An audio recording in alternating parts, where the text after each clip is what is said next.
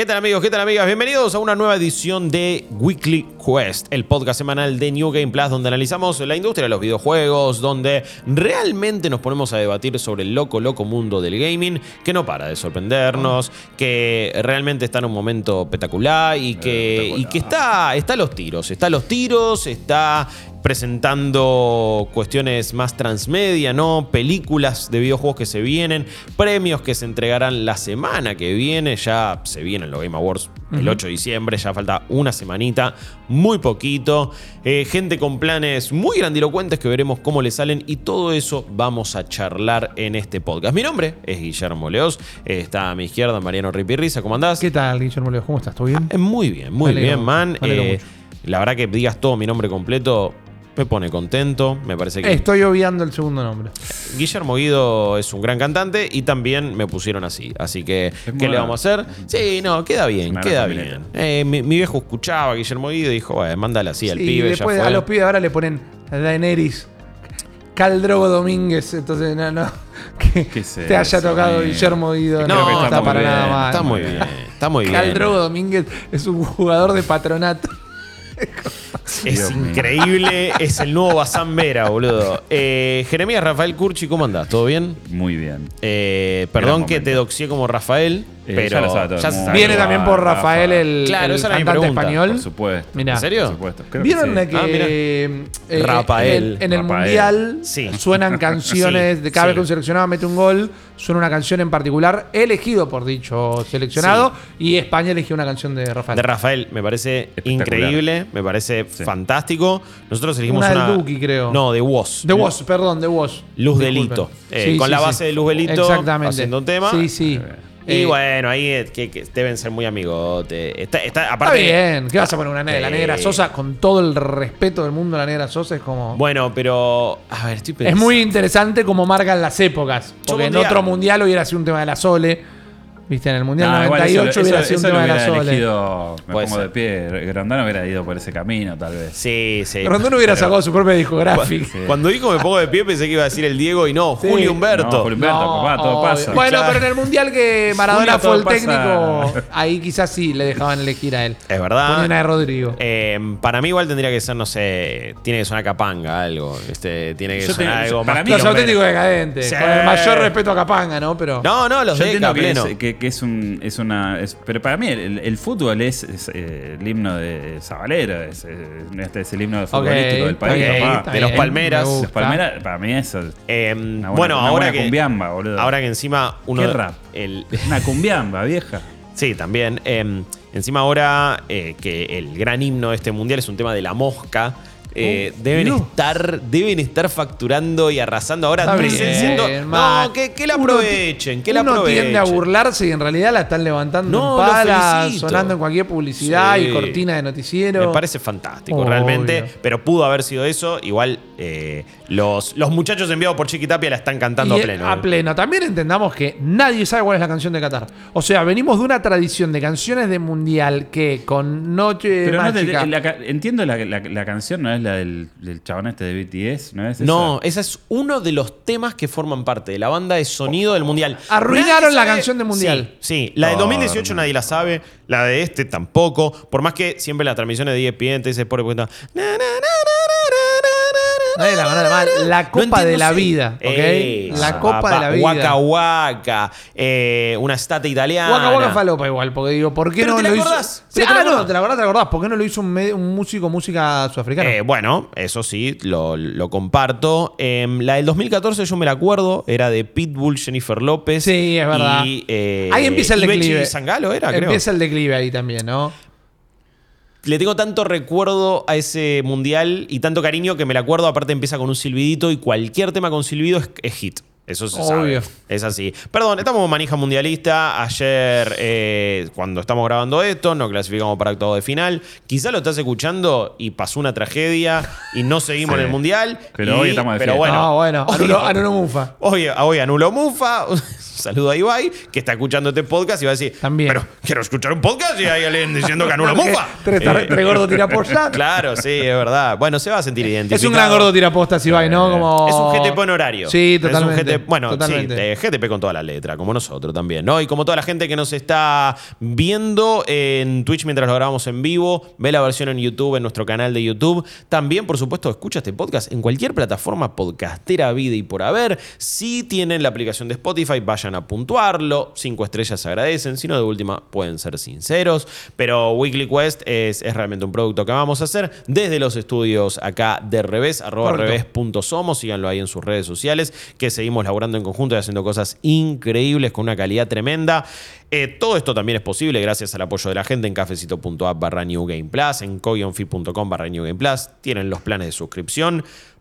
Pronto, todavía no lo anunciamos, anunciaremos el Battle Pass de diciembre también con un montón de cosas recopadas que las van a ver en stream. Pero gracias a toda la gente que hace esto posible. Estamos muy, muy, muy contentos realmente. Y yo quiero arrancar hablando de lo que es un tema que se conecta con el Mundial de alguna u otra manera. Es donde el fulbo se mete en el gaming, pero no de una manera tradicional. Porque es la presencia de Messi en Call of Duty. Tenemos Sí, muchas cosas señor. para charlar, lo hemos, lo hemos comentado en stream. Y veníamos hablando desde un punto de vista mucho más académico, ¿no? Diciendo, no, la verdad que es- esto me cae raro, lo veo a Lionel ahí, un símbolo de- del fútbol, siempre un tipo respetuoso, y de repente está con una AK-47 cagando a tiros un montón de gente, las connotaciones bélicas, etcétera, también las vamos a discutir. Pero salió el skin, salió el operador Lionel Messi, Chopper lo compró, y pocas veces lo vi tan termo con algo. Eh, Chops, todo quiero que me cuentes. Contame tu experiencia, Messi en Call of Duty, qué tiene, las frases, todo. Eh, bueno, me parece muy significativo que se hayan guardado lo mejor para el final. Está Pogba, está este Neymar eh, Jr. también para Dos comprar. cracks. Uno Dos que no está en el mundial, otro que se lesionó en medio del mundial. Sí. No sé cuándo vuelve Neymar. No sabemos cuándo vuelve. me cae mil puntos, eh, una- sí, sí. Fenómeno. Foto con la botita. Dije, uy, Sí. esto parece ser más serio de lo que Eh. aparentaba. Igual, yo ya lo dije públicamente esto. Al rival se lo desprecia. Yo, estamos en el mundial. eh, No, por no. mí, que se intoxiquen todo con agua sucia. y me Bidonazo. importa un huevo, ¿me entendés? Ya está. Obvio, en el mundial no hay que Me- ganarle a los digo, mejores. Me alegro. Yo bilardista. Qué bajón, Sí, pero sí. qué bien. Sí, sí. Después nos hacemos amigos, ¿no? Pero Te vamos a visitar al hospital. Me parece un pibe fantástico, Neymar. llevamos Todo el mundo lo Gatorade. quiere, amigo de Messi, Paredes, Pero listo, lejos, bárbaro. lejos, lejos, Pero bueno, ¿qué le vamos a hacer? lejos. Sí, sí, sí. Le deseo una lenta recuperación. Eh, sale la esquina es una lenta y complicada recuperación. sí. Y que siempre se encuentren algo más. Y bueno, 2400 Sangago. eh, COD Points es lo que, lo que cuesta. Eh, es, un, es un pack que viene con 8 ítems, eh, que tiene principalmente es la figura de Lionel Messi. con Sí. Parece, está, es medio, medio yuta, ¿no? Porque es como. Decís que hubo captura de, de movimientos. ¿Fue Messi físicamente a pararse en un lugar para que le escaneen la cara, aunque sea? Yo creo que la cara mínimamente sí. Y después todo lo que es la. Está bastante bien. No, movimientos no. Movimientos es el- lo, lo que tienen. atención que calculo que no sé si tiene que ver con un tema de licencias más, más profundas, pero no tiene tatuajes. O sea, eso. Sí, es hay, hay mucho problema. Es un tema interesante y quizás tendríamos que tener un día un abogado que lo tenga muy encima. Todo el mundo se hace tatuajes de otros tatuadores. Le lleva un tatuador para que le haga un tatuaje que hizo en Sí. realidad otro tatuador. Pero a los estudios de videojuegos los tatuadores los denuncian casi que más que a ningún otro... Entre, entre bomberos no se pisa la manguera, no van y denuncian a otro tatuador por copiar un diseño o algo, Sí. pero ya han Pero tenido no. muchos juicios los estudios de videojuegos por tatuajes. Habrá que ver eh, qué hace FIFA en base a eso, porque muchos tatuajes están, tipo los, lo- como los de. Cuando, cuando tienen full licencia un jugador, hay muchos de esos tatuajes, pero no siempre están. A veces son como, eh, bueno, más o menos lo tenemos ahí, pero, pero es, es todo un tema, es verdad, porque tenés. Primero que estás lucrando con eso, Claro. lo estás vendiendo y está la imagen ahí. Igual también más, más allá de, de- de eso que es algo que ha pasado y que, eh, digamos, eh, NBA 2K tuvo Sí. muchos problemas en ese aspecto porque tatuadores de figuras intergalácticas dicen, LeBron "Che, James". eso es mío, Claro. Pagame lo que me tenés que pagar. Pero en FIFA, Si a LeBron le paga por su imagen, Claro. Hay pero- un tatuador ahí eh, en Hollywood Boulevard que tiene Sí. un local en una galería con toda la foto con los jugadores de básquet que, Sí. que le tatuó el escudo si de lo tiene en Temperley. negocio de milanesa, Y pizzería con los cuadros, ¿cómo lo va a tener ese? Eh, claro, y, y en FIFA los tienen los tatuajes. Sí, sí. O sea, eso, Sí, se ve que eso. hay algo ahí, pero no sé si era un poquito más de plata. No creo que le falte plata a Activision, justamente. No. Quizás es algo que ya negoció la asociación de jugadores y, el, Puede y ser. todo lo Puede que ser. FIFA También Pro. en Call of Duty le podrían haber tirado una manguita larga y hasta mañana Sí, antes de Sí, no, igual, a ver, ¿molesta? La verdad que no. O sea, lo ves ahí correteando. Tampoco tiene buenos tatuajes Messi. Con- ah, bueno, con- pero te, te da como. Vos lo ves ahí El- parado lo de con las el fierro piernas y decís, bueno, ponelo, Son pues sí. tiernos, claro. Te lo compraste. Me lo compré. ¿Qué onda?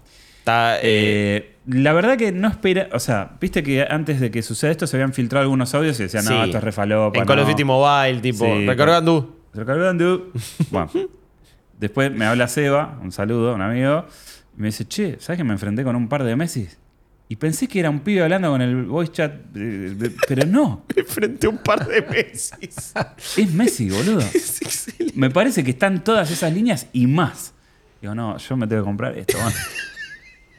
Termina el partido, qué sé yo, digo, listo. me- Encima, Me, siento eh, en, la, en la silla de la escaloneta y digo, eh, vamos a comprarlo, a ver qué pasa. Claro. Bueno, te viene con dos armas. Una es la, eh, la Hurricane. Son- mi arma favorita del- de este Call of Duty. Bueno, están tuneadísimas. Las dos, la otra es creo que se pasan, que ahora no me acuerdo bien el, el- el nombre, pero son, son Bien. machine guns que están falopeadísimas. O sea, Bien, son para hermoso. ir a cortar cabezas, vienen con los colores de la selección, tienen un cosito que eso. Uh. dice Argentina, te viene. El, el- el- el pack trae 8 ítems, tenés un calco donde está Messi.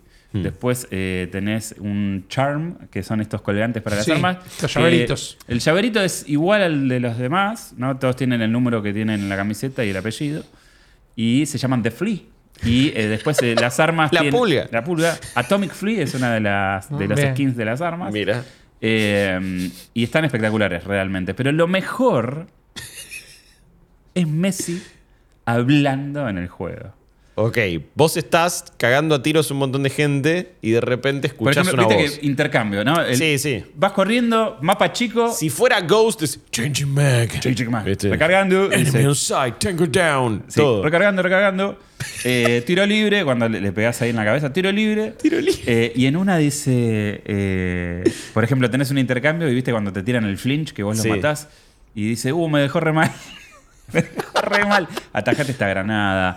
Tirás la caja de municiones. Eh, ahí hay balas, dice.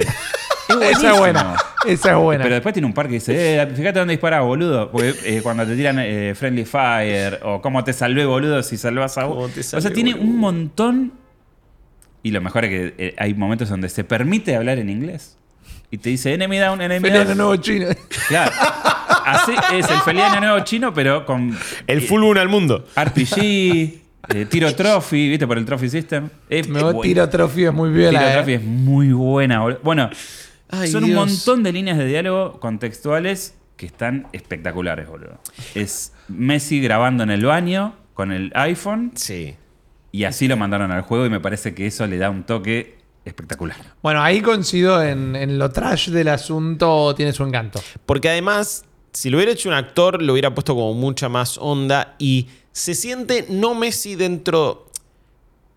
Para mí el efecto que genera está bueno, porque es como si Messi estuviera, estuviera jugando Call of Duty y hablando por un headset. Pero no como que es un personaje dentro de Call of Duty que está como, dale, tiro, viste, es como... No, Igual no, eh, no está entiendo impostando. lo que decís y estoy de acuerdo. Hay una. Hay, hay un choque en la inmersión de. Bueno, pero el skin es Messi. Sí, pero como- me parece que hoy por hoy a mí me genera más inmersión que pareja que me está hablando por voice chat que esté en el juego. No, es muy loco. De hecho, es menos chocante la cosa de. Porque si fuera un Messi sacado por eh, el, el- lo bélico y cagarte a tiros, ahí sí está. eh, eh, me parece que igual es parte de la conversación y esta Para cosa ahí. de, "Che, es un poco mucho. me- ayer hay, hay Y en cambio acá lo baja para mí. Algunas frases que no llegué a captar porque a veces las tiran al medio del quilombo. Claro. Pero dice bastantes puteadas. eh, tipo en una tira que cagada, una, tira como un par así o vamos a jugar. Es como bastante cabeza. Que le pague regalías a algún agüero por el vamos a Vamos a jugar. jugar, Si eh. vamos a jugar es tipo, haces el descenso y el chabón tira ese y vas a decir, boludo, esto es magia pura. Eh, me pasó que en el team, en uno de los teams que jugué ayer, éramos eh, cuatro personas con Messi y de repente tuvo una situación surround de Messi diciendo, veo un soldado recargando todo, pero con esa adicción del chabón y es como... Era el meme de no- Spider-Man. No, puede ser, lo- Es- es, bizarrísimo. Es Neo con el arquitecto cuando empieza a decir push it, it", y empiezan todos ahí en, la, en No, no, no, los monitores. Volvés loco, volvés loco. Me encanta. Eh, nada. Estaría bueno que para mantener esa, esa sensación de que en realidad es Messi hablando por el headset, como que hubiera grabado alguna línea de diálogo gritando Antonella.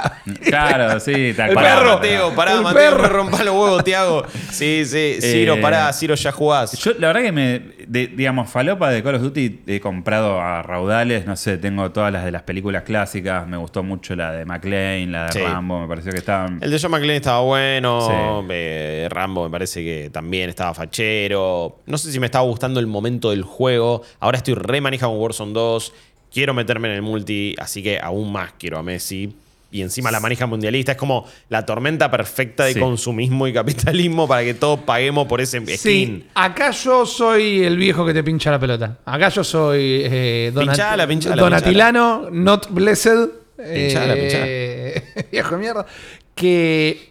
Pero no tanto. Está la charla que ya tuvimos en streams y yo sostengo mi opinión de que quizás me parece poco sano de momento la imagen del deportista que después te hace la de más allá de todo lo que puede llegar a pasar en la vida real, pero te hace la publicidad de Sol sin droga y No, y- después está bajando muñeco. Literalmente, en las pausas de los mundiales ah, se está pasando una publicidad donde son los principales jugadores del mundo por la paz y hablando, y termina literalmente Messi por la paz diciendo el full boom al mundo. Entonces está en estos momentos esas dos caras, es verdad. Es- Después es, raro. hay una situación pseudo violenta en el hecho de matarlo. En el hecho de bajarle un cargador Sí. encima. No porque él sea Messi, sino por todos los jugadores que se metieron en esta. Porque son personas reales. Rambo y John McClane, más allá de que Sí. son Stallone y Bruce Willis, no son personas reales Rambo y John McClane. Acá Y es sí. distinto, perdón, Rip, en, en un Fortnite que no solo es caricaturesco, sino que encima, viste que cuando bajas a alguien se teletransporta, nunca es que muere Exacto. técnicamente, no hay sangre. No, viene una maquinita y lo transporta. Pero finalmente, lo que menos me gusta es. Ni hablar de, de que Messi que haga de su culo un pito, su vida es su vida. Sí. Herbalife es una de las estafas piramidales denunciadas más grandes del mundo y él es su vocero, es vocero cripto, ahora se mete en esto, es como Sí. yo eh, Lo menos problemático es el Sí, skin de, de Call of Duty. Por eso, pero eso. yo empezaría a mirar un poco. Pero más allá de eso, me da miedo por el gaming. Me da miedo por el gaming de entrar en una de, sin tener la más puta idea todavía qué significa el metaverso y cómo generar engage con el público y todo esto. Y es que, y bueno, y, que, y tenemos que empezar a meter personas, deportistas famosos Ah. en cualquier lado, en un juego que no tenga nada que ver. Para mí es un facilismo y un barat que... Yo siento que que, no igual eso pas- pasó muchísimas veces. Pero pasa- creo antes que- era una rareza súper No, loca. pero Fortnite cambió las reglas Sí, del juego. Y más sí. allá de que, digamos, podemos decir que Fortnite, la violencia gráfica que, que muestra no es la misma de Call of Duty, cosa que estamos completamente de acuerdo.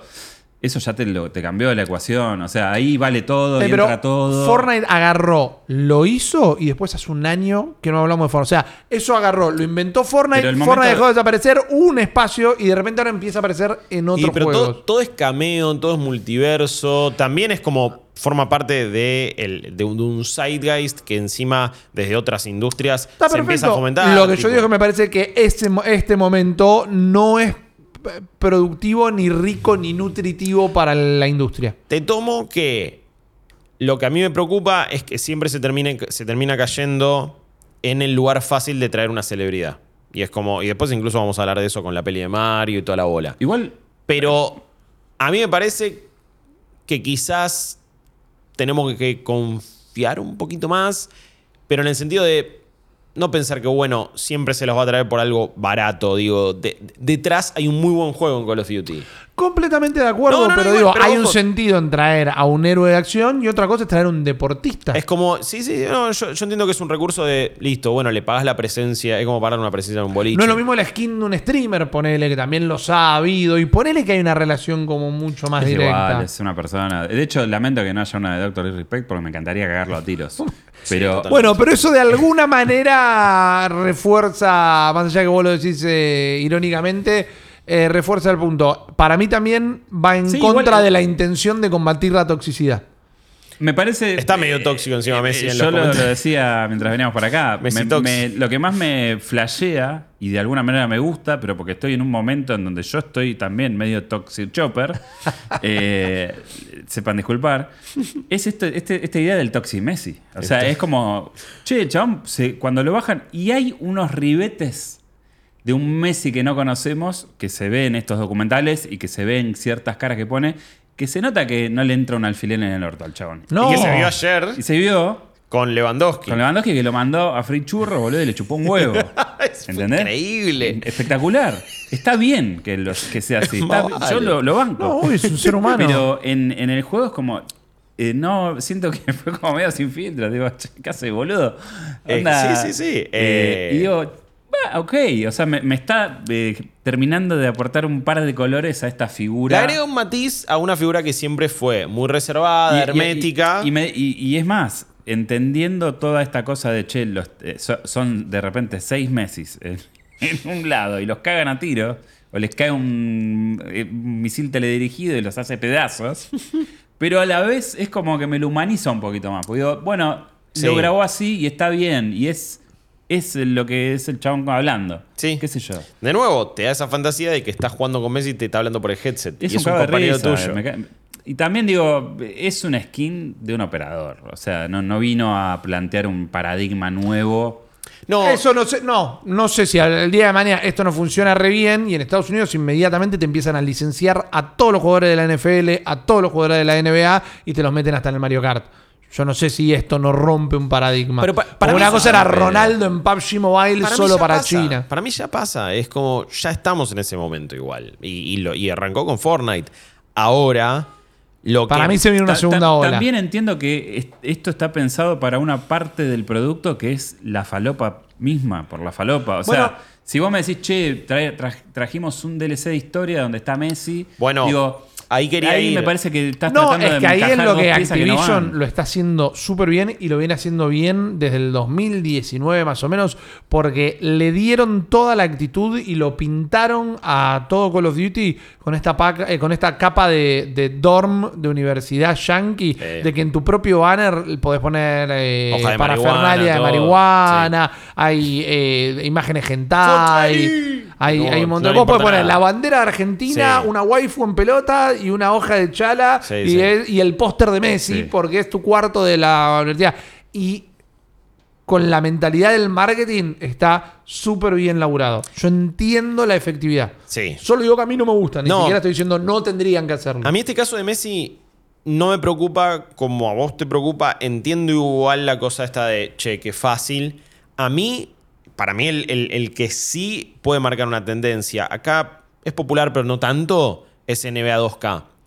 Tiene, cuando vos estás tu jugador y empezás el modo historia, de repente estás como una ciudad que te manda a hacer un montón de misiones todas con chivo. Y es de repente, no, tenés que hacer esta cosa de Mountain Dew. De repente aparece Jake de State Farm, que es una empresa de seguro de allá, que encima el, actor como que se volvió conocido por Sí. eso.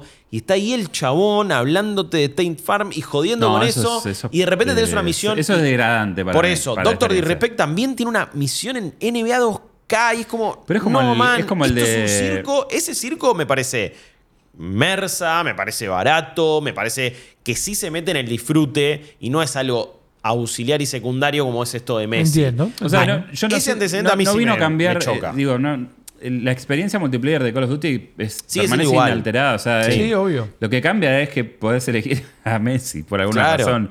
Y yo digo, bueno, lo iba a comprar de todas maneras porque, o sea, cuando confirmaron lo de las voces dije, che, esto lo tengo que probar porque está Lo la- buenísimo. sí, lo de la voz es claro. Pero digo, qué sé yo, no entiendo que, que- que queda raro, pero la verdad es que de alguna manera funciona y eso es lo que más me llama la atención. O sea, eh, que, que- que tenga cierto sentido porque no...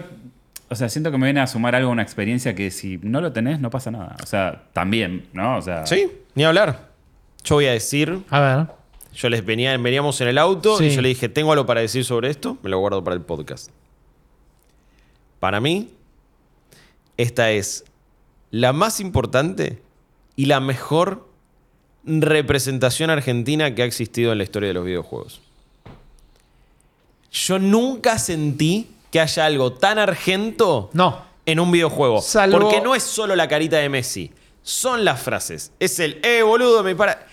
No es, eh, viste, medio neutro, no está No, no, basado. No, No es la misión en la pampa de Call of Duty, que era el, el Black Mirá, Ops. Sí. me- me- bueno, ahora igual recuerdo el antecedente de Mendoza de Hitman 3. No estuvo nada mal. No estuvo mal. No lo pudieron hacer del todo por cuestiones de era, el recursos. valle, era el Valle de Napa. Si, me, si le sacabas Mendoza y le ponías Valle de Tenía- Napa, California, era lo tenía, mismo. tenía tenía- tenía- detalles, tenía tenía muchos como detalles. detalles de lo que es lo el mate, gastronómico, el asado, eh, el vinito, pedazo de el carne tango. se, se asa en cualquier lado. Pero a la vez son un par de cuestiones que suelen verse en Hollywood. Y bueno, si en Hollywood o en, o en el exterior te representan con tango, asado, un gaucho y Por un mate. eso.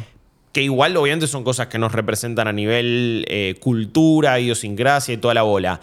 Lamentablemente en Hitman igual ellos salieron a decir que por cuestiones de presupuesto y si las voces las tuvieron que hacer actores, eh, me parece, de voz colombianos, por ejemplo. Entonces, un par de detalles que conscientemente no llegaron a hacer del todo bien. Y por eso es que se quedó un poco Bueno, a medias. Esto de Messi sí, también por otro lado es pseudo relevante. Eh, ah, debe haber un millón, es muy alto el número, pero debe haber cientos de miles de argentinos viviendo en Estados Unidos. Mirá el antecedente de Messi, no hace falta que sean actores de voz para que lo pongas a grabar. Quiere que le sirva más vino, señor. Y no puede pongan- ser, puede ser. eh, Después está tener los quilombos de leyes laborales de Estados Unidos que si no es un actor de voz no va a poder grabar. Igual me parece que acá se trata de eh, la- darle una cuestión de legitimidad al asunto. Yo sería muy raro tener la- la- la- a Messi y que te lo cuente otro chabón. por o que te claro. cambie.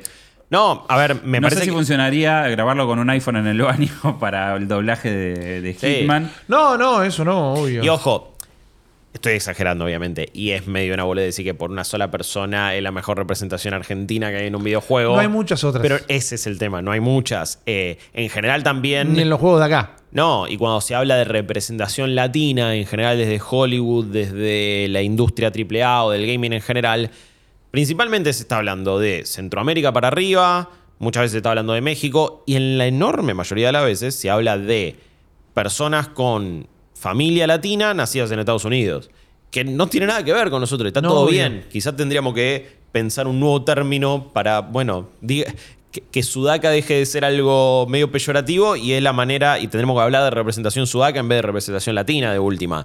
Pero fue como que lo pensé y dije, che, No, esto es lo más argento es- que vino un juego alguna vez. Yo eh. creo que es eso y después Escuchar tenés boludo así de Messi es lo más que No, escuché. a principios de los 90 Mario is Missing que También. Luigi lo viene a buscar acá al Teatro Colón. Y Es sí, como, y es sí, eso. man. El- Pero incluso, perdón, Chops, Sí. en, en juegos de fútbol no hay una buena representación argentina para mí. Claro. Cuando vos, vos podés tener la bombonera, vos podés tener el monumental, la cancha independiente, todo. Y de repente los cantos no están, la tribuna no parece una tribuna de acá, los pibes no gritan un gol como se grita acá, los jugadores no festejan como no no no no se siente como la no se siente sudaca ni, ni una cancha de Brasil ni una de Chile Uruguay nada loco y, y- y- y incluso cuando está físicamente un lugar de Argentina no se siente como de Argentina No, obvio. A mí lo que más me, me gustó también de, de esto de, de Messi en Call of Duty es que podría haber sido un desastre total el tema de las voces y desde el punto de vista técnico podríamos decir que no está del todo bien resuelto Sí. porque se escucha raro por momentos, pero sí es como netamente argento porque vos tenés todas las frases que pegan bien en el- la situación en la que... Claro. O sea, cuando te tira esta de me dejó re mal o qué cagada o che boludo. O sea, es como que alguien se sentó. una persona argentina pensó esa frase Sí, y que, que, que juega. O el porque, mismísimo Messi. porque aparte es como que o se, se, la tiró produce. el Kun no sé boludo. Claro, se, se produce como una especie de, de- de simbiosis entre lo que vos estás pensando y lo que el chabón está diciendo. Claro. ¿Entendés? que no nos Y- pasa nunca a nosotros Y eso es lo que me, Sí. me, me, me- me choqueó un poquito. Es como, che, eh, hay una un- extensión de mí. Ya no es solamente mi M4 Claro. fachera, es. Eh, Es que puede parecer una bola. Insisto, estamos hablando hace media hora en un podcast y lo estamos re sobreanalizando la línea de voz de Messi en Call of Duty. pero nunca nos pasó. Nunca nos pasó de escuchar algo súper argento en un juego AAA. Y en un juego así. Que es a lo que le va a pasar. En, en gente de otros países.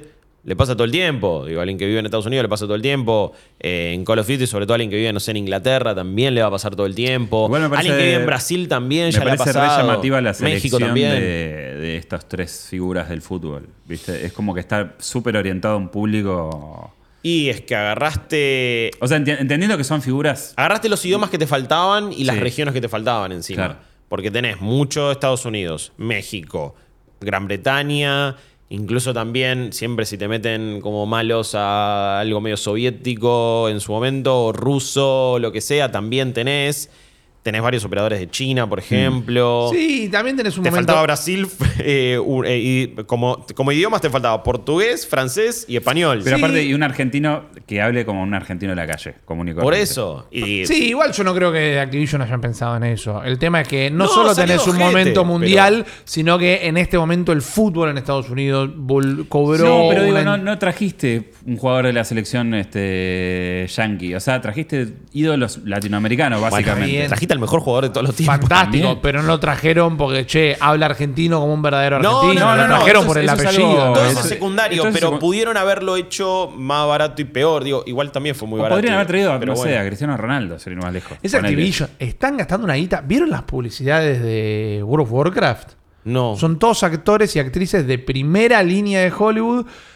Es- están bien resueltas. Tampoco son la cosa creativa, son bastante noventosas en todo caso. En una está eh, Pedro Pascal. Y está como. bien. Son todos en formato medio selfie. Y está yendo contándote cómo se va a subir a, a su transporte privado. Y entra un hangar. Y hay un avión. Y la cámara se panea. Y hay un dragón que es como la montura de Pedro Pascal. Mm. Y es una publicidad para TikTok de 15 segundos. Con efectos especiales nivel Game of Thrones. Y el actor es fucking Pedro Pascal también. Y así con un montón, digo. Con World of, un- World of Warcraft. con World of Warcraft. No Y es como, no es como no hay- operarle la cadera a alguien de más de 80. y como que sí, ya de medio pero con la, ¿para qué, con no? la O sea, cantidad de con la cantidad de jugadores que perdieron con la migración Sí. del quilombo de, del juicio y con la cantidad de jugadores que perdieron con el último la última expansión Y con que fue como Final bodrio, Fantasy XIV le comió un montón de gente. por eso Sí, y están entiendo- ¿a quién van a buscar a Pedro Pascal? Alguien me discutía en Twitter el otro día. ¿Quieren recuperar a los jugadores que se fueron? No, quieren encontrar jugadores nuevos. Quieren que la gente que ya no está jugando Fortnite vaya a jugar World of Warcraft. Quieren que la gente que no sabe Sí, qué meterse se World of Warcraft. Los jugadores que perdiste Mm. los recuperás sacando buen contenido o no los recuperás. Por eso. No con Pedro Pascal. Para mí. Está Ah, el sí. policía de Stranger Things también, Mm. que tiene otra con, con un dragón. que Ah, eso para era de- David- sí, no sé sí, cuánto, esa la vi. pésimo. Eh, Eh, y es como, eso es para que la gente que David está mirando Harbour. David Harbour, Harbour. Sí, está mirando Netflix, eh, diga, ah, sí, que yo me meto. Me meto Pero en World no. of Warcraft. Por eso, por eso hay mi miedo desde una actitud un tanto sibarita tal vez, ¿eh? Lo planteo, no me estoy parando en Te una... estás quejando de que Masacre está tocando en un estadio. No porque fui a ver a Masacre a, a- a lugares donde seguramente no estaban habilitados. Me estoy quejando de que me están metiendo a Emanuel Orbiler en un el recital de Orca. O sea, están agarrando cosas que no tienen nada que ver acá, pero como va a vender tickets, las van metiendo. Tu miedo no es necesariamente el, gateke- el gatekeeping, tipo, No. no. es que, no es que no querés que se Es el gente nueva. Es el. Sí, o que se desvirtúe algo, que... A, a ver, igual para mí, no sé, siento que son veredas que van por Pero lados opuestos. Yo te entiendo, pero esto no es Celia Cruz tocando en un tema de los auténticos, de los fabulosos Cadillacs. Acá, acá no hay un merger eh, cultural, no, no, no, estilístico. No es un mashup. Vos decís que... Yo, yo entiendo, y de hecho lo comparto. No hay fin que, detrás de esto que no sea un fin comercial. Igual en este caso son publicidades. En este caso no hay contenido en el obvio. juego. Entonces, van a usar. A ver. pero eh, ¿cuál es el límite? No, pero ahí me parece. No sé, man, está yendo- to- para toda la mí- vida fue así. Digo, Jack Bauer hacía publicidad de, de- de- de Jack Bauer. Eh, Kiefer Sutherland en la época de 24 hacía publicidades en Japón re falopa porque la rompía 24 vendiéndote Bueno, cualquier pero cosa. Está, está perfecto, pero ahí no, Todas. no tiene nada que ver el, el- gaming. No, pero históricamente siempre fue así, pero me parece que en publicidades, mm, hace lo que se te cante. Yo entiendo sí lo otro que decide, bueno, cuando eso se mete en el contenido, cómo se mete, qué consecuencias puede tener. Por eso nombrar el caso de NBA 2K, que eso sí me parece como, che, esto no da de verdad. Y hay otros que son más sutiles, hay otros que no. Ojalá. Fortnite ha sido más creativo. A veces también se ha notado, che, sale una película, entonces meterle el skin. O la cantidad de temporadas de Marvel que eso tuvimos. es lo de menos. Prefiero que me metas el skin de la peli antes de que me saques el juego de la peli y salga todo apurado Ok, y roto y choto y todo eso. Ahí sí. estamos bárbaros. Sí, de una. Eh, estoy pensando, no sé por qué se me vino a la cabeza un juego que. No, yo, el, el- No sé, el- no el se adelantó caso más inmediato eh, tenés este, el, el juego de este del, del rey de las hamburguesas. ¿Te acordás que era un juego Ah, hecho sí. netamente. Sí. Sí, sí, hubo un montón de publijuegos, pero y nunca llegan a ser. Y bueno, eh, en Electronic Arts tenés ejemplos de los juegos de boxeo que tenían eh, pu- publicidades bastante bizarras y feas dentro. Yo, qué sé, yo creo que si te, si te cambia el esquema de producción y empezás a hacer las cosas que está haciendo en un modo carrera de un juego que me parece completamente invasivo, yo vería un Claro. problema. Esto me parece que es una cosa más que te puede llegar a molestar o no. Lo entiendo y también creo que eh, también depende de quién viene. A mí me parece mucho más eh, falopa decir, che, lo tengo a Kratos haciendo el flossing y después viene y le dan un itacazo en la cabeza. Digo, sí, no sé. Yo no creo que afecte no es la calidad del juego. Yo creo que eh, de, de- de alguna Es manera. bizarro. Te está rebajando el personaje. Me lo, estás, me lo estás degradando, me estás poniendo soda en el vino, amigo. Se degradó, No solo, con, se se degradó solo devaluó. con God of War Ascension, Kratos. Claro, También. verdad, y con. También. PlayStation All Star Battle Sí. Royale. No, Sí. por favor, ya tenés ¿Cómo que vas a empezar defender eso, usted- maestro? pero le están haciendo Es el una mismo juego. Están juego. jugando a lo mismo con Multiversus, pero como tiene No. personaje que le gusta No, más. pues está bien hecho. No, está bien favor, hecho. Los favor. personajes, al contrario, a mí me resultaban, en ese momento me resultaban re atractivos. Yo quería. Había un par que digo, No, bueno, qué era sé yo. falopa. Era- a ver, con todo, lo, con todo lo, que, lo que voy a defender a Coso. El PlayStation metés Star Battle Royale Daddy. era ¿Quién quiere jugar con un. Big Daddy? ¿Qué es eso? con- con cuántos Sackboys falopa te habrás sacado una foto en el momento de 200.000. promoción de. Cada vez que veo uno, y cuanto más falopa, mejor. Eh, pero no sé, qué sé yo. Me parece que es algo que eh, viene con la industria y que está pasando. eh, pasa con juegos que con más, preten- más- con más pretensiones. Yo voy a elegir igual ser optimista. Y si bien estas skins en juegos multiplayer, movida de este, mam, de este estilo, les facturan millones y millones de empresas, lo compra un montón de gente, Chops lo fue a comprar, yo lo voy a comprar, voy avisando. A la vez, cuando son cosas mucho más troncales al juego, y sin tampoco poner en un pedestal al público gamer que, y al consumidor y al usuario más, más entusiasta que por lo general tira veneno, tampoco come vidrio. Lo hemos visto en un montón de casos. Google se quiso meter en el gaming, falló. Amazon intentó hacer un intenta hacer un montón de juegos, sigue fallando y ni siquiera cuando son exitosos lo sabe sostener. No es fácil venderle cualquier cosa al público más entusiasta, al público que está ahí pendiente de comprarse una consola, No. una placa. Porque fíjate que ni si- no alcanza, por ejemplo, con ser una IP conocida. Tenés que tener un buen juego. Vamos a ver ahora qué pasa, por ejemplo, con Marvel Midnight Suns. ¿Cuánto vende? ¿Cómo le va?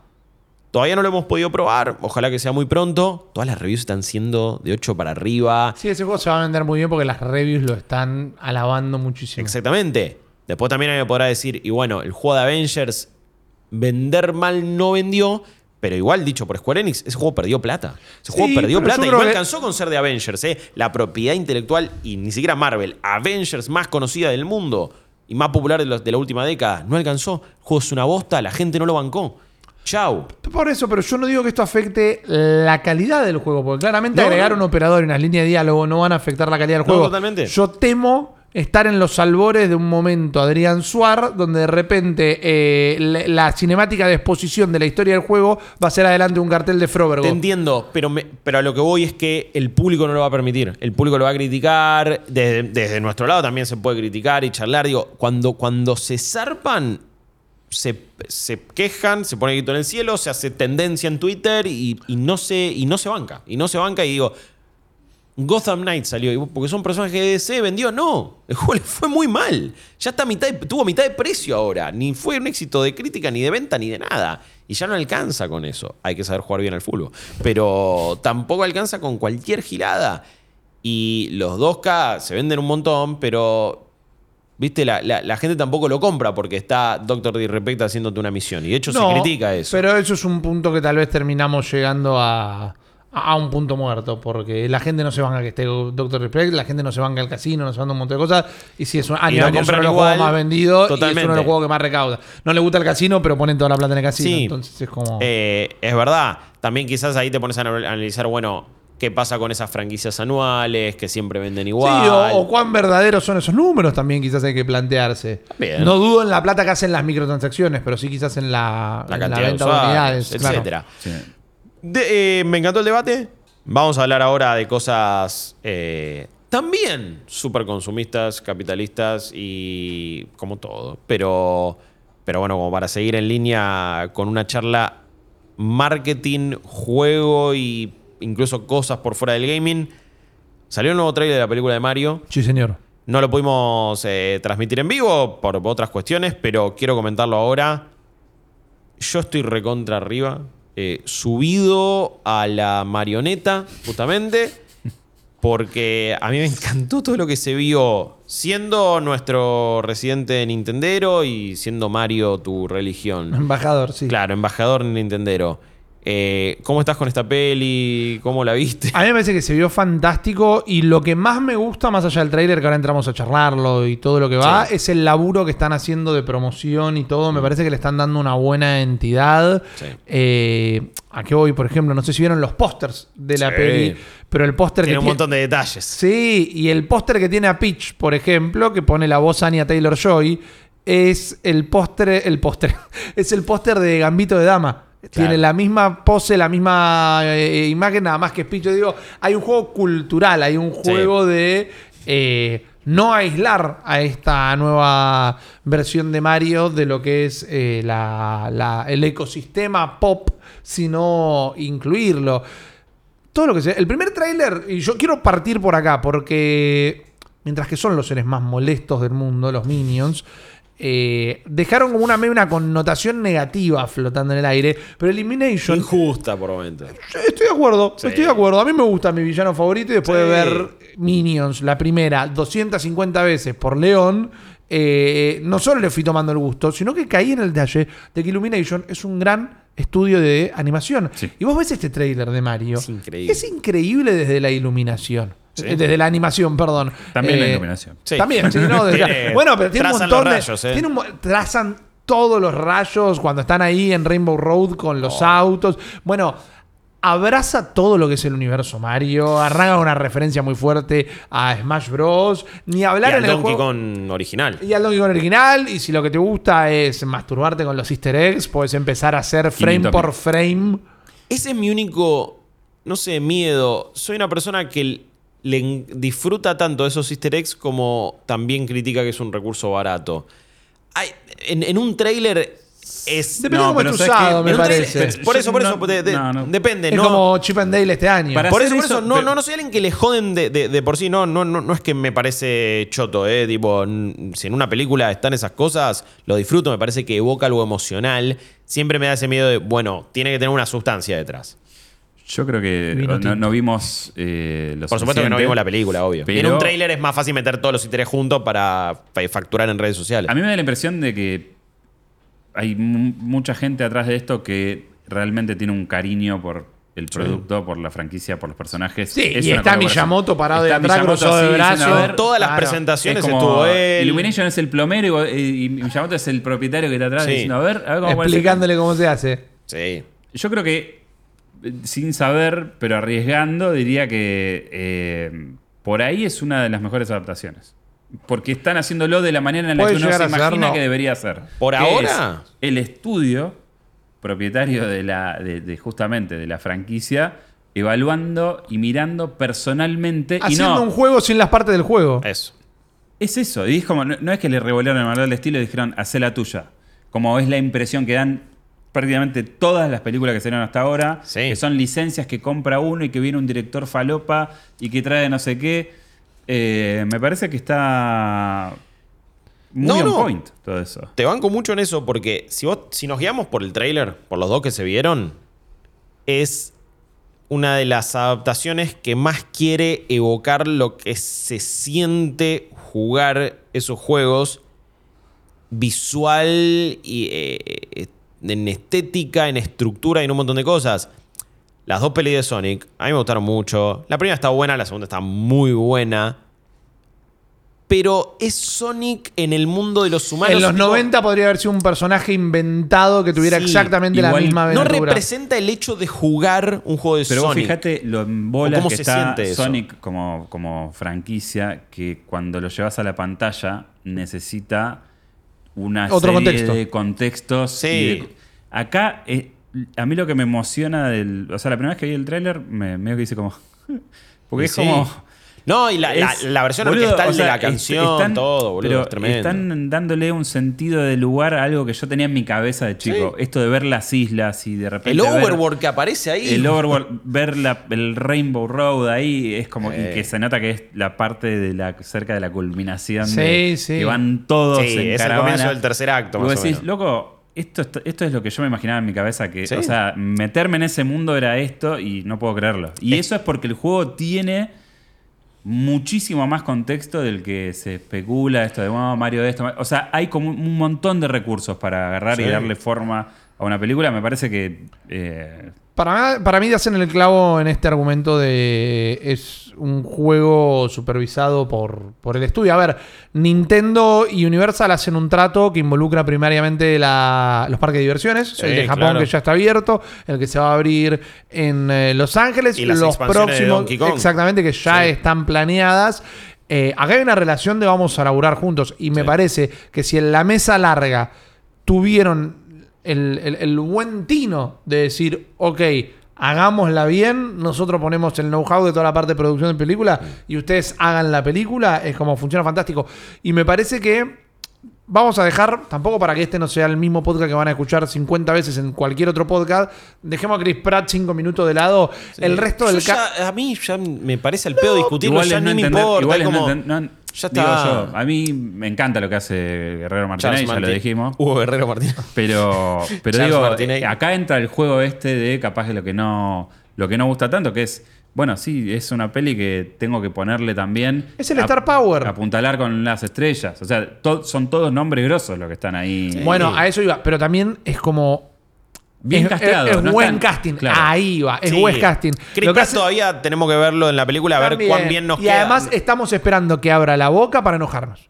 Sí, sí, el otro día también me peleaba en. Twitter y dice, eh, eh, qué, qué- qué- qué bochorno ese Wahoo que tira al final. ¿Cómo puede ser un bochorno una onomatopeya? ¿Viste? Como vos tenías ganas de enojarte. Aparte fue lo más parecido que hizo al Para mí es un sample de, Mar- de Martínez. Y, Igualmente. Porque lo escuchás en distintos idiomas el trailer y el Wahoo es es el siempre mismo. el mismo. Así como dije lo que dije del universo de Mario, digo, es una cosa muy de, de entelequia. O sea, no es que vos tenés un canon tan grosso en Mario para decir, uy, me tocaste. No, si no dijiste esto No. así. O sea, chabón, es. Eh, re- relajá. O sea, es. Sí, a ver. Te lo puedo llegar a discutir lo del canon, pero me No, parece pero- que está muy bien eh, No, no, no, yo lo que- interpretado. Sí, o sea, lo del canon. Lo que quiero decir con esto es que no estás eh, hablando de que van a hacer una peli de Final Fantasy VII donde tenés un montón de Sí, sí. elementos. No, obvio. Ni, ni siquiera una adaptación de. Tenés menos libertad, digo. Pero ni siquiera una, una adaptación de Zelda también cargaría con un lore mucho más pesado y una cosa de, No. che, ¿cómo van a manejar estos temas? En Mario hay un lore, hay una historia, hay Mushroom Kingdom, Sí, esto, sí, el sí, otro. No, incluso los Pero diseños bueno. de los personajes están muy a mí me bien encanta logrados. porque es apenita distinto en algunas cosas, pero sigue... No es que ves esto y no ves a Mario, no ves la estética de Mario. Mirá lo que te voy a decir, ¿eh? Está ahí. En Mario, en el personaje de Mario, tal vez no se note nada. No se note tanto porque es Chris Pratt, que también su no solo su actuación, su imagen es su marca y todo. Eh, Bowser tiene rasgos de Jack Black. Sí. Donkey Kong tiene rasgos de Seth Rogen. Anya Taylor Joy y Peach están muy parecidas. Charlie Day es como que buscaron Sí, sí. apropiar a los personajes para que se parezcan a los intérpretes. Bowser es la, voz de. David- la, la voz de Charlie Day como Luigi está espectacular. Jack Black está espectacular Increíble. como Bowser. Mario igual tiene frames. Eh, Mario está estilizado. Mario no es tan pero chavi, no tiene es tan ahora se me fue el nombre del actor, boludo. Del, del Mario de la peli vieja, boludo. Eh, Bob Hoskins. Bob Hoskins. O sea, hay frames que es el chabón, o sea, no me jodas. Bueno, es que, es que la verdad que... No, pero Para mí, para a mí me molestaría que no haya un cameo. Pero. Pero, pero Ble- Ble- Bless- Esa segunda Sí, la bandeja. segunda bandeja. Sí, bueno, pero No, chico, bueno. hay hay recitales de Michael No, no, Jackson. está bien, también, está bien, no, entiendo, por- entiendo, entiendo. Sí, Yo- yo lo quizás siento viste un como un- personaje ahí... Igual no creo porque después John Leguizamo, que era el Luigi original, eh, tiró mucho beef y contó como que estaba, había mucho bardo porque no los hayan contactado Ah, mirá. y todo eso. Pero quizás también se terminan Pasa que arreglando. me- se me hace que Miyamoto le nombras esa película y te, y te caga palos. Tipo, te Bueno, caga pero palos. ahí, ahí puede haber un eh, a departamento de marketing. Hay un departamento de marketing inteligente que le dice, Milla, ok, andate cuando lo grabamos, pero la gente se va a hacer pis encima en el, cine- en el Sí. cine si aparecen Bob Hoskins y John Leguizamo. Sí, sí, dije. Para mí. Es la parte viralizable, es- el recorte que va a TikTok. es el- sí, igual la escena post créditos es Wario. Yo, yo pongo toda la ficha. No, el momento de cuando Wario, Waluigi. la tortura a Luigi me, me mata Es de risa. La- el, el frame donde Peach agarra la flor de fuego y en tiempo Oh. real se le cambia el vestido. todo, Increíble. Está, está muy, muy No, bien no, a ver, Tanuki. Re- repasando. El traje Tanuki cuando pasa volando Sí. por ahí. Bueno, pero ahí está mi problema. Bueno, quiero que hablemos de, de Mario año 1. Mario, es claro, exactamente. Hay un viaje eh, y se nota también el se nota, se ve. Hay una parte del mundo real, hay una parte de Mario y Sí, Luigi sí. siendo plomeros humanos. En- y aparte, el cartel de la calle dice Brooklyn. Eso no es New Donk City. No, eso no, parece no. ser tipo Nueva York. Y no me parece mal. Pero es muy ajeno al universo Mario. No, no está en ningún juego. Está en el manual del primer juego la explicación de que es un plomero que cayó por un tubo a Mushroom Kingdom. Y- Pero y- nunca y lo de vimos hecho- yendo a comerse un que- va a haber, una, va a haber Bueno. una escena donde están cruzando Mario y Luigi la calle y se le va a cruzar un taxi y le va a decir I'm walking here. Bueno, ¿Viste? Igual como- para. Porque en Super Mario Odyssey pasan dos cosas. Una que complica todo y otra que quizás refuerza, che, desde acá.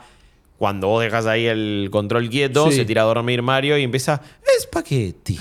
Bolonesa. y empieza como a tirar todas así frases de comida que no son del Mushroom Kingdom. Son Bueno, acá, sabés- papu. no sabés Son si de no la hay- nona. Sí, sí, no sí. sabés Yo si quiero no ver a la nona de. Mario. No, no hay espagueti en el Mushroom No, Kingdom. no, No, jodamos. eso no me gusta. Y después, Pero perdón, después decían en ese juego, New Donk City es una ciudad humana, pero a la vez nombrada por eh, en nombre de Donkey Kong, que tiene personas súper estilizadas como si fueran humanos. Pero Pauline se parece más a Peach, Mario no se parece a nadie, y el pibe que le saltás con el sombrero como una oficinita, como, como cualquiera acá en la calle, te mm, complica la mente un montón. Y no sé qué puedo sacar en conclusiones del lore y ni de dónde va a viene ser Mario. el primer acto igual, va a ser algo rápido, Obvio, pero raro. Estaba arreglando un baño en el trailer. No, tipo, obvio. Es humano acá. En esta película arranca en una ciudad humana y de repente se mete ahí. Y lo otro es que lo vemos que forma. aparentemente hasta el montaje de entrenamiento, que también está en el tráiler, Sí. es medio un gil.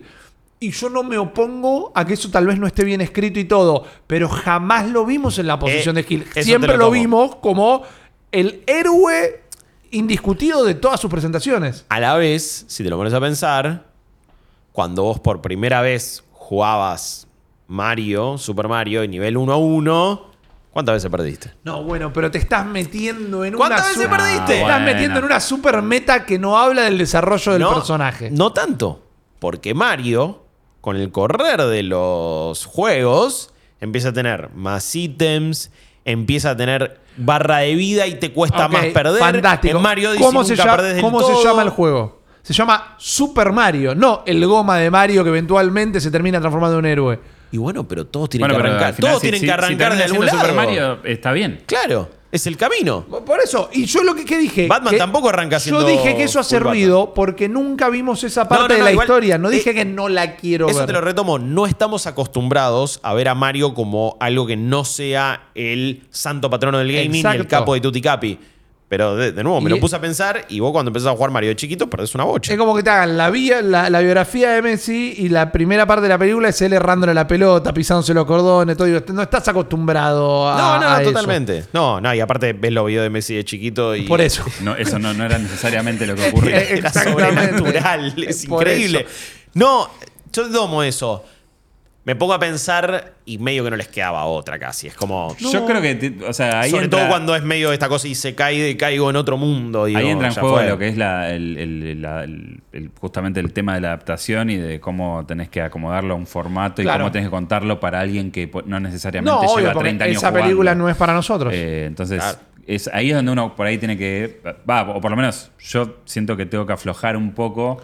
Para Obvio. disfrutar, porque si no es como... Es, una película para chicos. No va a ser estúpida, no va a ser tonta, no te va a subestimar. espero, digo, si es buena, no te va a subestimar y vas a encontrar muchas cosas como adulto y como alguien nostálgico que creció con Mario. Todos crecimos con estos juegos. Sí, obvio. Eh, el gaming Bueno, moderno ahí nace con este juego. La película va a estar hecha para chicos como todos los contenidos de Sonic ahora están Sí. hechos para chicos. Pero el estudio también va a ser lo suficientemente inteligente para entender que el es. público principal de esta película es gente que tiene 30 años para arriba. como fue inteligente Nintendo en marketear la Switch para ese público también. Exactamente. Eh, yo no tengo dudas, vos ves el trailer y todos estos easter eggs, o sea, todo lo que ves ahí, todos los mini detalles son para nosotros, no tanto para, para niños y niñas alrededor del mundo, que igual van a ver a Mario Tanuki también, probablemente Tanuki. les suene por un muñequito, por alguna otra cosa. Eh, repasando tenemos... El, el primer momento del tráiler es eh, a lo Donkey Kong original, barra Smash también, porque Sí. pasan las dos cosas. Eh, vemos muchos detalles en las tribunas ahí. Está Cranky Kong, ahí en el trono. En el póster de Donkey Kong están Dixie y Didi Sí. también. Eh, ya imagino la película standalone de Donkey Kong. Es que esto, esto tiene que funcionar bien para abrirse para todos lados. Acá tienen la chance. Yo sé que hay mucho meme y mucha joda de la iniciativa Smash con eh, Sí. Nick Fury. Pero mínimo de todo el universo más core de Mario, de los que están siempre en Mario Kart. Ni siquiera te estoy metiendo Zelda en el medio porque es, raro. No, solo con la familia de Mario se pueden franquiciar para Es cualquier lado. Es una bocha de Y cosas. aparte el cast de la película es como que si, si vos lo cortás y lo mandás para otra película, se la banca. Sí, Hombre. y haces el, el la crossover. película standalone de Luigi, No, Luigi bueno, Mansion, ya está. La- ya sí, es Luigi- solo, Luigi Mansion, hacer la peli de Wario en Waluigi, Sí. le podés meter los minions una- a la peli de Wario y Pará, Waluigi. la, la de Donkey. Los o sea, Rabbids Donkey tiene lo una metés re también. historia también. Para, No, en Donkey Sí. también puedes hacer. Tenés un King montón K. de Rool, cuestiones. podés hay- ad- eh, Captain Toad. Sí. Podés hacer un montón de películas sin empezar a caer en ese todo. Pero. Sí, sí, Hay que si todo bien sale bien. Esta película va a facturar para- una cantidad eso no lo dudo, pero para mí va a estar buenísimo. Yo también quiero que le abra el juego a la de Zelda. No. Es muy, Ahí eso- ya ahí es otro Ahí ya tema. tengo miedo que sea una de World of Warcraft. O sea. No, no, pero así de- de este- de este animada StarCraft, de- y a ¿Cómo se llama? Ah, de Warcraft. Sí, justamente. sí, sí. No, pues yo acá te digo, animada. full animada. Sí. Y es una búsqueda, no es una búsqueda Pixar, no es una búsqueda. No, tiene que ser. esta- si la eh, sé bien, es más estudio Ghibli. es, más cosa. es más cool, las tres cuerdas o algo por el estilo. Ahí, bueno, entra la cosa de cuánto va a facturar esa peli, porque. Y edit- eso ya está, ya tenés otro enfoque completamente Y- distinto. pero también depende mucho del nombre que la pongas atrás. Porque la pones a ser. dirigir a Guillermo del Toro. O a. Jorge Rodríguez es de. Jorge ¿A de? Maya y los tres y mucha Ah, lucha y todo. Jorge Gutiérrez. Eh, Puede ser, puede ser. Perdón. Fenómeno. eh, Una de las entrevistas más copadas que hicimos. Eh, me parece que, que va mucho por Sí. ese lado también. Re. Pero. Uh, lo re veo haciendo esa peli. Por, e- ¿Viste? ¿Viste? Es como que. Maya y los tres es un juego, digo. Cierra, totalmente, totalmente. Sí, muy bueno. Me parece que cierra muy bien por esos lados. Yo estoy súper expectante. 2023, calculo que será vacaciones de invierno. Eso tiene Yo una pinta no de peli de verano yankee. Hoy escuché que era abril. 7 de abril. Me parece que sí. Sí, Y pero dicen no- que en mayo. el- La- o sea, en 7 este tráiler no pusieron. Primera semana de mayo en venta digital. Ok, buena onda. ¿Ya? ¿Posta? No, pará, Sí, pero abril está antes No, no. de mayo, chicos. No, no, pero digo. eh, eh, di- Después, ya o sea, no es. digital digo, después, un mes dije- después de la taquilla. Ah, que sale a la venta Sí. digital. Entendí que salían a la venta las entradas de No, manera digital. no. Cualquiera, No, me hizo no. una peli. Qué raro, pues. Re poquito tiempo entre cine Sí, y pero el digital. cine ya no existe más. man. Sí, es verdad, y también hay que pensar que. Y en Estados- en para, Estados- para el público más infantil, quizás ni lo quieren llevar. HBO, entonces, HBO claro. te Pero pone la- para HBO te para- pone las películas a los 45 días, Sí, cuando no antes. Sí, Pasó con Para Batman. los tiempos que se manejan hoy, me parece Ya que está un mes está re bien. Ya está Black Adam. Sí, Sí, totalmente. un poquito no, más de un mes, El cine ha cambiado. HBO tiene 45 días, pero con Batman dijeron, hicieron una campaña de eso. ¿Saben qué? No fue tan bien, la largamos antes. Y no por eso la gente dejó de ir al cine, No. porque la película también estaba espectacular. Sí, sí, Entonces sí, yo calculo que le van a dar este tratamiento a esa de Mario. No me sorprendería ver ahora el 8 de diciembre algo en The Game Awards, Hmm. porque tienen... Lo pensaba antes de esto. Pero el otro día o sea, hay un Ah, pero igual, sí, viste una participación de Jack Bauer, un mensajito, una cosa Sí, así. aparece caminando. Ma- Mario, eh, Jeff Keighley tiene una charla con Mario en una pantalla, algo por el estilo. Pero también eh, el día después del tráiler salió un clip de 30 segundos nuevo. Ah, Entonces mira. pueden sacar un clipcito, lo, Sí, lo que se sí. conoce como un featurette. Sí, bueno, el año pasado tuvieron a Ben Schwartz presentando. Además, Nintendo siempre Sonic tiene un 2. momento comercial eh, De designado. Pensá que van a estar presentando la categoría de Mejor mejor, adaptación. Sí. Y que se vengan, que se vengan. Tenemos The Last of Us de HBO y la peli de Mario. Sí, bueno, Te- de bueno, la- se viene también Twisted Metal, pero todavía no entró ni en la preproducción. Entonces digo, para hacer una aparición o para mostrar algo, Y va a ser o Last of Us o Mario. Y esto en abril. bueno, The Last of Us va a estar, va a tener una presencia grosa en la Comic Con de Brasil. Mira, Eh, tiene un stand enorme, va a estar interesante. Están sacando un montón de póster, todo. Es como le están empezando a meter una catanga importante. Sí. Una serie que también parece ser un, muy piola y un proyecto grosso. Encima, premium prestige de HBO. Bueno, que fíjate que ahí bueno. también tenés al estudio metido hasta los huesos. Ah, sí, Neil Druckmann ahí Eh, creo que el colaborando. camino es ese. Lo que no funciona es. Y con todo lo que me gustó, el- eh, los Uncharted del mundo ya no, no juegan. O sea, para mí eh, Uncharted sufre Forma haber parte de otra época, eso, sí. la arrancaron, la escribieron, la hicieron toda antes de que se les ocurriera cómo, habían que vira- cómo tenían que virar los contenidos. Sí, cambiaron de director mil veces. ¿viste? Era como- Sí, eso fue difícil, eso fue un, un camino Pero aparte, y salió bastante bien, salió bastante entera. A mí me parece todo, sí. divertida, tiene el cameo de Nolan North, eh, da la musiquita. Yo tal vez. eh, esto puede llegar a parecer contradictorio, pero cayó en un momento de mucho estrellato de Tom Holland, Sí. donde es imposible distinguirlo de todos los papeles que hace. Entonces era Spider-Man sin traje. Ojo que a mí me convenció, lo que pasa es que mm, No digo que no, digo que se te empasta. Es como, bueno, este es el verano donde todas las películas son de, To- de Tom ah, yo- Holland. Es yo porque no- no, divertida. vengo tan intoxicado de... Sí. No, a ver, la- para, para- para mí fue una película entretenida, súper divertida, muy pochoclera. Si la ves, la tenés que ver en dos contextos. En la pantalla más grande posible, porque encima tenía escenas de IMAX, o en el avión. Y en esos dos contextos te va a encantar. eh, so- sobre todo si cuando la viste en IMAX te invitaron Ah, un a la sábado premiere y no, pa- y no sábado pagaste de la- superacción. No te pagaste la entrada. pochoclo. Y te regalaron pochoclo y metimos una, una hamburguesa de, de- de cadena rápida en la mochila como para poder ir disfrutando más. Ah, Aún, ok, mirá. eh, también hicimos esa con Chops. No. No, no, pero no. No. habíamos. No, porque. En IMAX es muy jodido porque a veces salís de las premiers y está cerrado el patio de Sí, comida. sí. Bueno, Sonic Y también. que ¿no? En Sonic nos regalaron las hamburguesas. Sí, sí, eso es verdad. Bueno, acá, no pasó, pero. Es pegarle fuerte al medio, te llevas un par de... Claro. Sí, fuimos de antes, yo le dije a. Chop, no, tranquilo.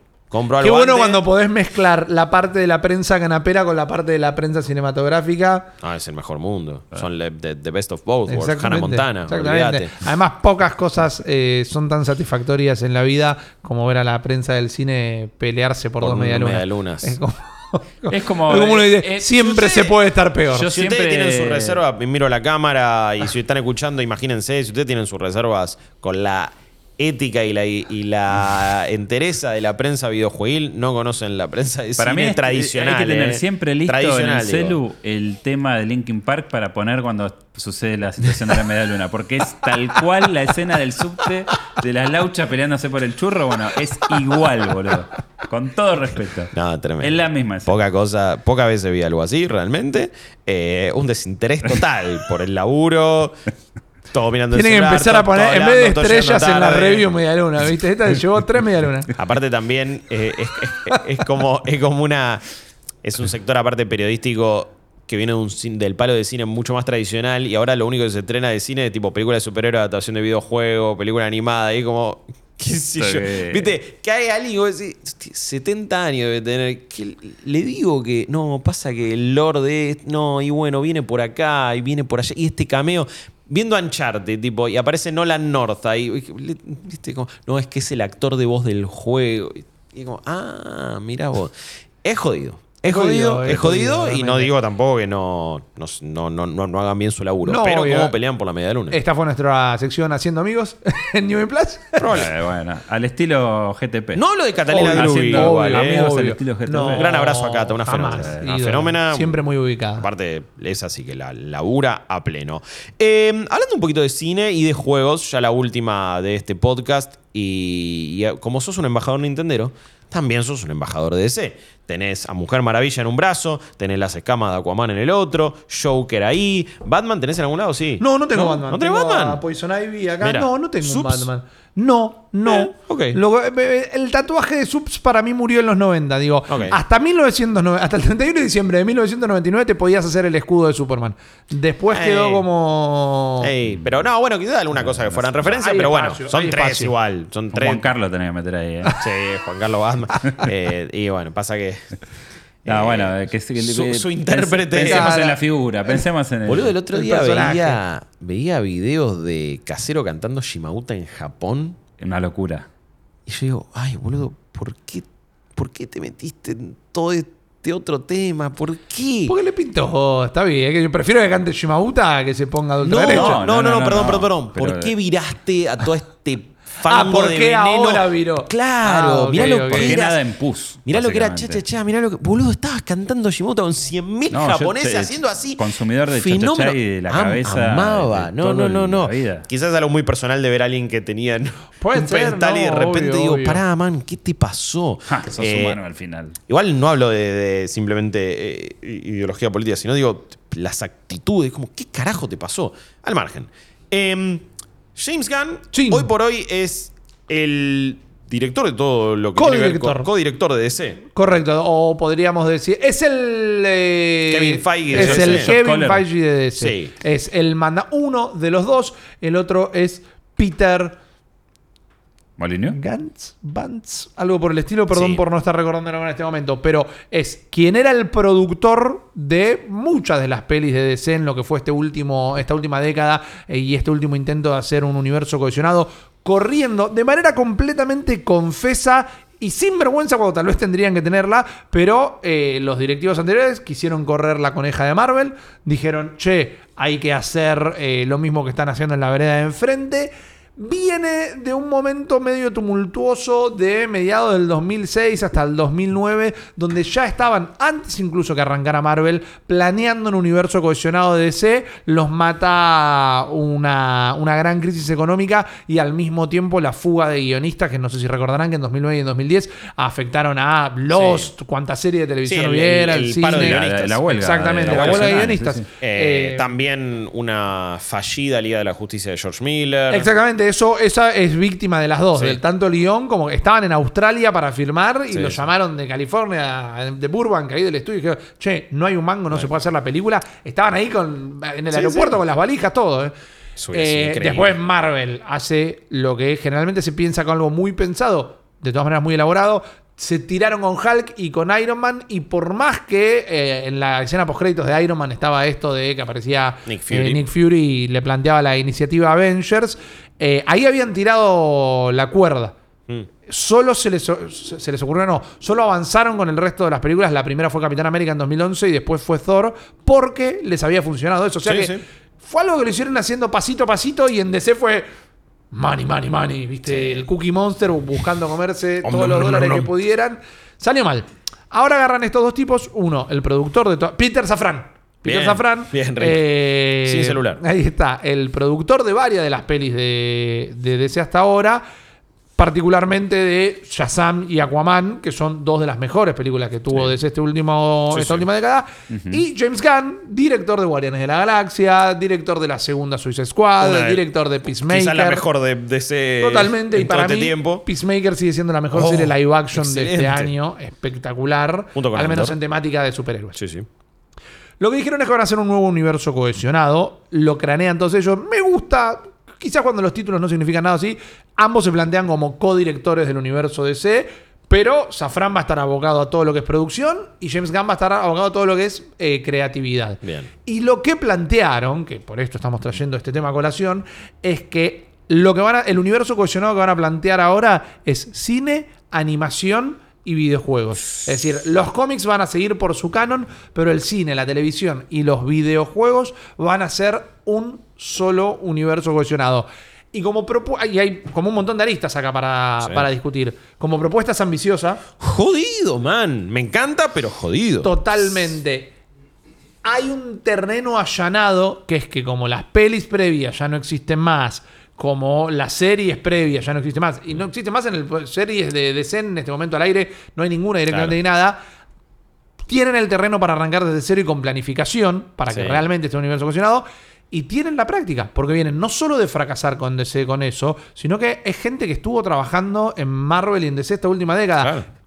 entiendo, siento que hay otro entendimiento y otro expertise para ponerse a planear esto. Ahora, es un laburo gigante, porque el otro día no me acuerdo quién ponía este ejemplo, era un periodista de afuera.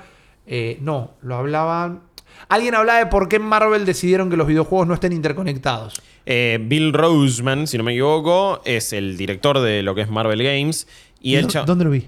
¿Eh? ¿Por, por qué sé esto que estoy contando? ¿Dónde lo vi? Yo lo conté en el Daily, quizás. Ah, ahí Sí. está, Daily Quest, un gran Claro. podcast donde todo lo de, la luna vas a contar. Sí. Ahí está, Guillo León. me Eh, ahí está, claro, un gran periodista, Ey, ¿no? nadie puede decir que no consumo nuestro propio contenido, man.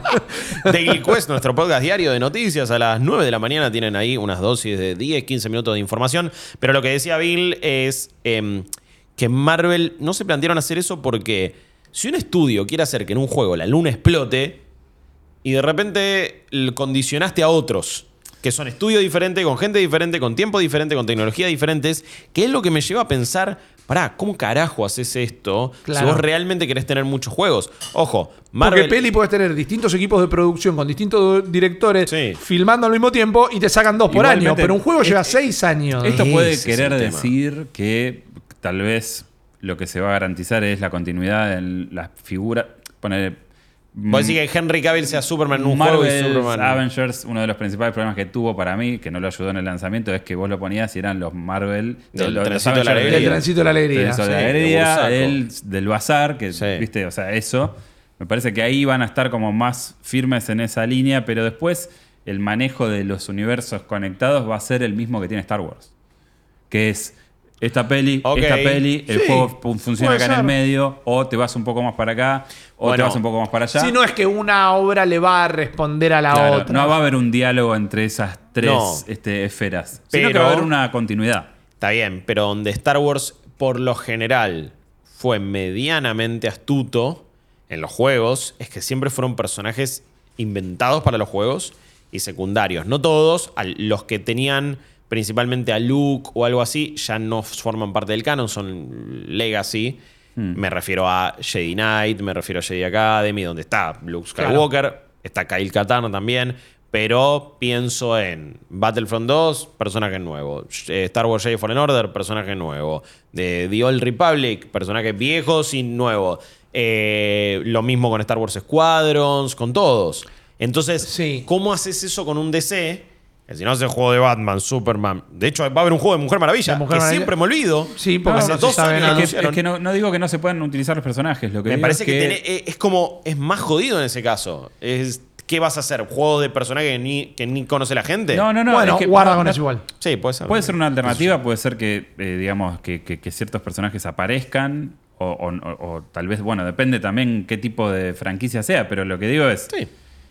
No veo imposible que haya un juego que esté conectado con una serie y que o con una película y, el, y- y- y- o sea, no, no me parece imposible. No, digo, no. no. No creo que parezca, no creo que sea una cosa de ingeniería tan.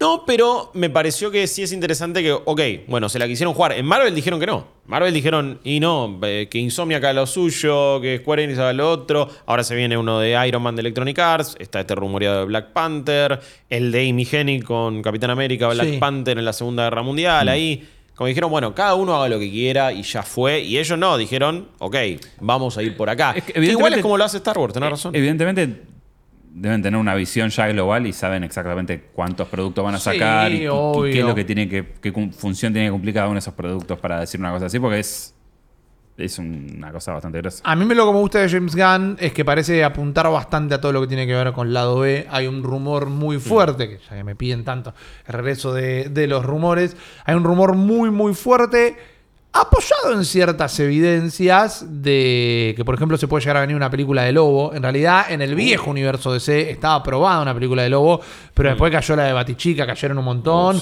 Blue Beetle zafó de pedo, que es uno de mis personajes favoritos del universo DC, pero es un personaje tier B en cuanto todo- a popularidad. zafó de pedo, sobre todo porque es un personaje que representa una minoría y en general a, a- a- a personajes que no fueran hegemónicos lo volaron todo. Totalmente, que va a ser Cholo Madureña, el Sí. protagonista de eh, Karate Kid, de Cobra Sí. Kai, en realidad, eh, perdón. Pero parece que va a haber una película de Lobo y parece que la va a, a protagonizar Jason Momoa, que hasta ahora era Aquaman. No va a ser tampoco el primer caso donde un actor haga dos personajes dentro de la misma franquicia, porque Capitán América también fue la antorcha humana. Y hay otro caso dando vueltas por ahí que en este momento no me acuerdo. Pero. eh, Momoa lo planteó en un montón de entrevistas y de repente James Gunn en su cuenta de Instagram empezó a subir fotos de lobo y como que uno de los dos dijo está más cerca que nunca y esto que lo otro, lo ves a Momoa y es- Eh, hay, que, hay que pintarlo de blanco. Sí. Nada más. Sí, sí, si bien me Ni copa. siquiera tiene que actuar, tiene que Sí. ser Jason Momoa pintado de blanco. fue. Hay que poner un habano en la boca. Nada más. Eh, pero digo, me parece que no va a buscar tal vez tanto la imagen Coca-Colera de ese, aunque la peli de Batman la va a tener que sacar y la peli de Superman la va a tener que sacar. Sí. Abrazará el multiverso más que nunca porque nadie va a decir, che, acabamos de hacer la mejor película de todos los tiempos acá con, con Pattinson, pero la tenemos que dejar acá porque ahora estamos planteando un universo nuevo. Nadie va a hacer eso. Si en los cómics ya eh, el multiverso de C está como completamente abrazado y ahora es un multiverso de multiversos, Claro. aunque ahora se viene otra crisis, no sé, no... no. Llegó un punto que dije, bueno, está bien. A llegando de. Eh, está llegando otra crisis. eh, Crisis en meses sí, infinitos. sí, por Se eso. viene. Me gusta más que nada la intención de encararlo con una década de experiencia. Entiendo, Hay que ver. Porque pasó también en la última década mil veces, con mil pelis de Marvel, por ejemplo, van a pasar dos semanas y está el comunicado de prensa de que James Gunn se abrió por diferencia creativa Uh, y listo. sí. Pero también recordemos que Warner acaba de ser absorbida por Discovery, que en realidad es como que se fusionaron, pero internamente es todo Discovery. eh, y quizás esta gente dice, bueno, dejémoslo Yo laburar a lo lo que, que, espero saben. es que tengan gente capacitada para trabajar con las licencias y dársela Obvio. a los estudios que. Y bueno, eso es lo que, Que, ahora eh, quiere hacer Disney. Queremos Marvel. el buen juego de, de Superman. Sí, Queremos el buen el juego de buen juego de todos. Superman. Igual, ahora que se vienen los Game Awards y me acordé del de Wonder Woman, yo le pondría Monolith lo hacía, Sí, ¿no? Monolith. El estudio que había hecho los eh, Shadow of War y Shadow Exactamente. of Mordor. Y parece que este va a tener Albert Nemesis System, toda la bola. Es que para, va, va- van a hacer un resquineo del Shadows of No War. va a ser la Mujer Maravilla en la isla Temisira peleando Sí. con Orco y todo, y va a ser un resquineo Si de el tráiler Shadow incluye una atalaya, estamos en problemas. ya se lo digo. Estamos Atalaya es una red hasta la flag, bola. ¿no? Sí, Salvo sí, que es una sí. media luna, es una Sí, red flag. atalaya, Bueno. salto de fe, estás hasta la bola. No, bueno, uh, sí, puede ser. No sé. Eh, recontra por ahí, chicos. Recontra sí, por ahí. olvídate, va a ser, va a Listo, ser el Rich. Shadow of Mordor, pero de Mujer Maravilla. Y la verdad, Hay que ver quién le pone la voz a la Mujer Maravilla. En la animación es Rosario Dawson, ídola Uh. total. Eh, mm, hay que ver si arreglaron con Gal Gadot. Gal Gadot técnicamente en los papeles sigue siendo la Mujer Maravilla. claro. ¿Mm? Eh, Le cuesta hablar en cámara, no sé cómo será grabando su voz. Un abrazo, está escuchando, no está es un- viendo. No es un talento No. actoral el de Me cae- me- Gal qué sé yo. Gadot. Genia total, Me cae ídola, mal. que venga como un asado. Sí, Pero- pero, sí, sí, sí, sí. eh. Igual, eh, su primera película standalone a mí me encantó, la segunda no. la primera está muy buena, la primera Mujer Maravilla Sí. eh, está muy buena. Eh, amigos, vamos finalizando Bien. este episodio de Weekly Quest. La verdad que se dieron debates muy copados. Recuerden, en una semana, 8 de diciembre, Game Awards. Pronto les diremos nuestros planes. Ojalá que lo vengan a ver con nosotros. También quizás metemos algún stream de predicciones de qué se va a anunciar, ¿viste? Tirar ahí medio falopa de qué trailers habrá. Pueden ir a ver el stream donde hicimos Ah, el verdad. pro de El pro de. cada uno de nosotros. Sí. eh, arriesgó quién se va a llevar cada uno de los premios. Y también la gente votó Sí. a través de Twitch. Así que están participando de ese pro de con. Dijimos, era imposible darle un premio a cada mundo, así que vamos a, a trabajar con, con castigo. Es verdad, por supuesto. Eh, si ustedes ganan, elegirán entonces cómo castigarnos a nosotros y sacan más puntos que estos eh, tres rechonchos, tirapostas y petizos. Va a pasar. Por ahora, ¿no? Sobre, sobre todo petizo como buen cirujano. Eh, Dar Pollo, creo que Dar Pollo, que es un gran miembro de nuestra Sí. comunidad, y le mando un abrazo grande. eh, en años anteriores eh, ganó más de una vez en el PRODE. Ah, Así que hay que tener guarda, hay que tener cuidado con había, había que preguntarle a él para las apuestas, para los burros de, de los Game Awards. En Las tenerlo. Vegas, ¿cuál paga más? God of War, Elden Ring. Lo sabremos en una semana. Gracias, Mariano Ripirriza. De nada, Guillermo Vídolos. Gracias, Jeremías Cursi. Un placer. No olviden seguirnos en todas nuestras redes sociales como arroba New Game Plus OK, twitch.tv barra New Game Plus OK, también streams todos los días. Suscríbanse al canal de YouTube, métanle like, campanita, quilombo, todo, ngpmedia.com también nuestra web, hay artículos, hay notas, review de Bayonetta 3, por ejemplo, que tienen ahí, y muchas cosas que iremos lanzando, seguimos cumpliendo todos los objetivos de los Battle Pass que fuimos destrabando con nuestra preciosa comunidad. Mi nombre es Guillermo Leos, cuídense y nos vemos la próxima. Adiós.